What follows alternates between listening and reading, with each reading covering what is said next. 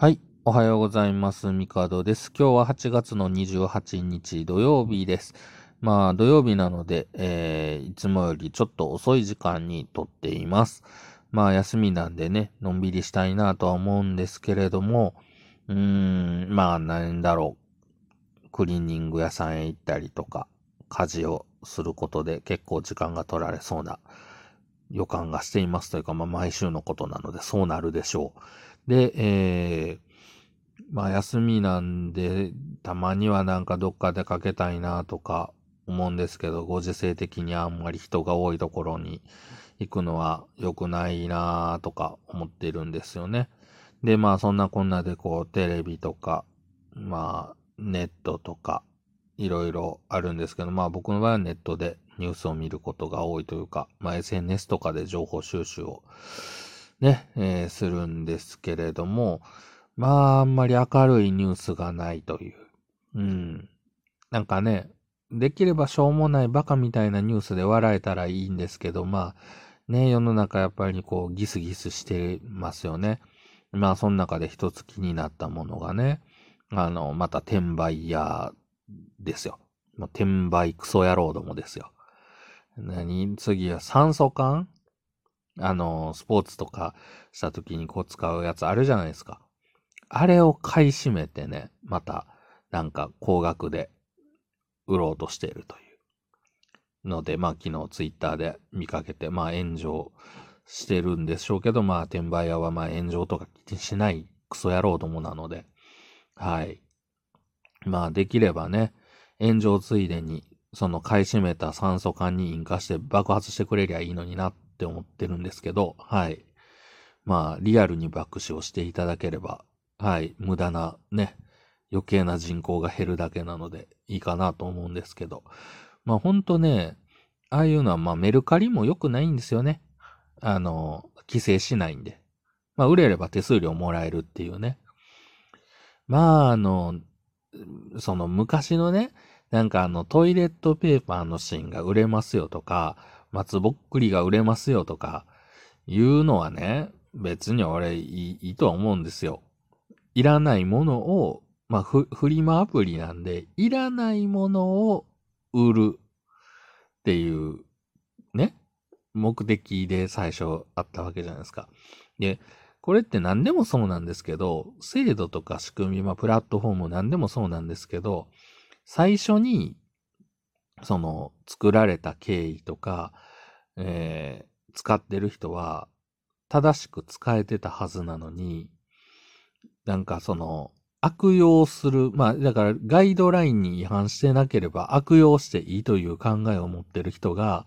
あの、多くいるというのが、非常に、まあ、残念だなと思うわけですよ。で、これは、えーメルカリとかヤフオクとか、まあそういったこのオークションサイト、フリーマアプリといったものもそうなんですけれども、まあ例えば企業であったとしても、えーリスティング広告。あの、Google とか Yahoo で検索をしたときに、検索結果の一番上よりも上に広告枠としてこう、えー2、3個表示されるもの。ね、ありますよね。まあ、あれをね、ちゃんとあそこよくよく見たらね、見出しがあって、あの、広告って書いてあるんですよ。でも、大抵の人は、まあ、普通、普通広告って書いてあったら広告やな。で、で、わかると思うんですけど、やっぱわからない IT リテラシーの低い人たちも世の中には結構いるんですよ。で、一番上に出てたから。検索してすぐ出たから信用できる。なんていう話でね。まあ、あの、詐欺とかに引っかかったりする話も問題にはなってるんですよね、世の中的には。で、それなってるのになぜなくならないかって言ったら、えー Google や Yahoo が定めだ、定めているガイドラインには違反していないからなんですよね。で、もともとあれは、まあもちろんそういうね、あのデジタル広告の一種として存在してるんですけど、まあ正しく使われてたはずなんですよね。できた当初。まあもちろん使う人も少なかったというのもあったと思うんですけど。で、多くの人が使うということは、その、えまあメルカリとかもそうですけど、みんなが普通に使うということは、えー、その辺のレベルの低い人たちも使い始めるというところで、まあその中でこう騙す、騙されるっていうことが繰り広げられていくのを見ていると、まあ、なんか、バカに文明は与えちゃいけないんだろうなっていうふうに思ってしまうんですよね。うん。で、まあそういう広告とかっていうものもね、まあ、うん、いろんなメリット、デメリットはあるとは思うんですけど、まあもうちょっとね、こう、そういう、なんでしょうね、運営側のプラットフォームとかの運営してる企業だったり、まあ国の方で法整備をしていただきたいなと、本当思うわけですよ。本当ね、まあ僕個人としてはね、本当うん、おもちゃが買えないはね、本当マジでふざけんなって思ってるんでね。はい。ガンプラとか、すごいですよね。この間の、あの、何やったっけ、マスターグレードのエクリプスガンダムとか、ラクスとか、発売日、まあ普通に売ってましたけど、次の日ぐらいから、あれ発売日の翌日ぐらいからもうほぼほぼ店頭に並んでるの見てないですもんね。まあ発売日に欲しい人がちゃんと買えてたら、それでいいとは思うんですけれども、うん、まあ転売とかね、まあする人たちがいるのは非常によろしくないなと。まあ特にね、ほんとマスクの時も問題になりましたけど、マスクだとか、体温計ね。そう。僕はね、マスクは、うん、まあ、なんだろう、その、品薄の時に、まあ家にたまたま置いてあったのが、まあちょこっとあって、で、それがなくなる頃に、まあありがたいことに、えー、職場で支給され で、まあその後、なんだろう、あの、使い捨てじゃないガーゼマスクとかいろんな種類のマスクがなんか洗えるやつとかあるじゃないですか。あの水のマスクだとか。うん。で、まあなんかいろんなものをこう使っているんですけれども、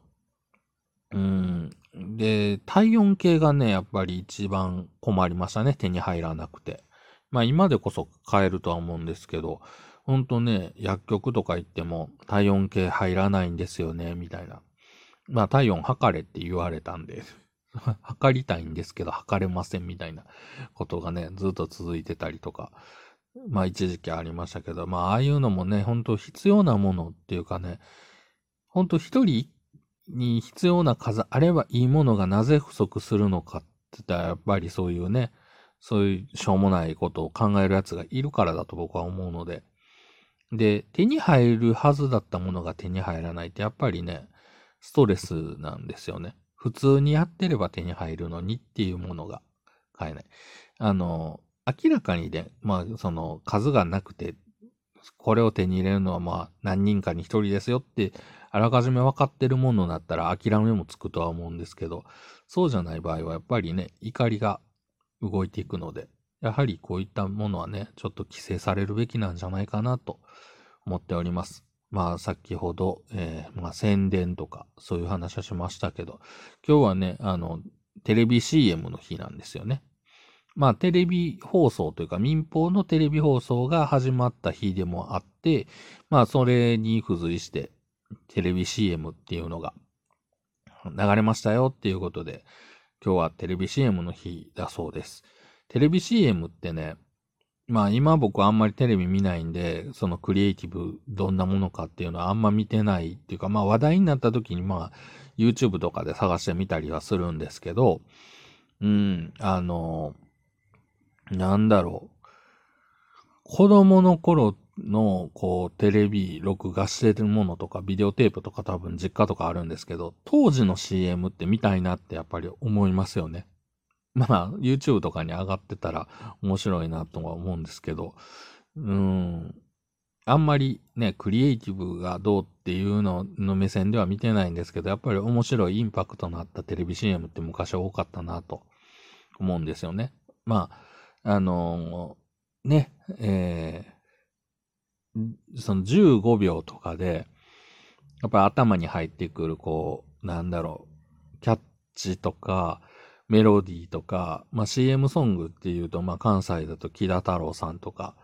んで、まあ全国的に言うと小林亜生さんとか、有名な作曲家さんがね、結構やっぱテレビ CM の曲をいろいろ手掛けてたっていうのがあって、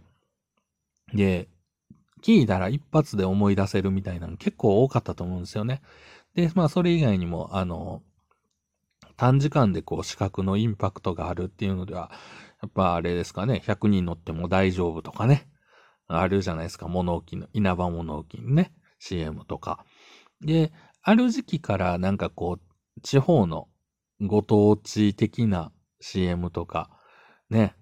あの、いろんなものがこう話題になったり、先日ツイッターで見て懐かしいなと思ったのが、あの、奈良県の自動車学校の CM、まだ当時のやつでやってんのかいっていうのとかね。はい。まあ、あとはなんかこう、そうですね。なん、なんでしょうね。こう、その地域の人ならではみたいな、ね、やつとかいっぱいあるじゃないですか。まあ、特定のメロディーが勝手についてくるフレーズとかね。奈良健康ランドとか。はい。まあそんなものがあって、テレビ CM って、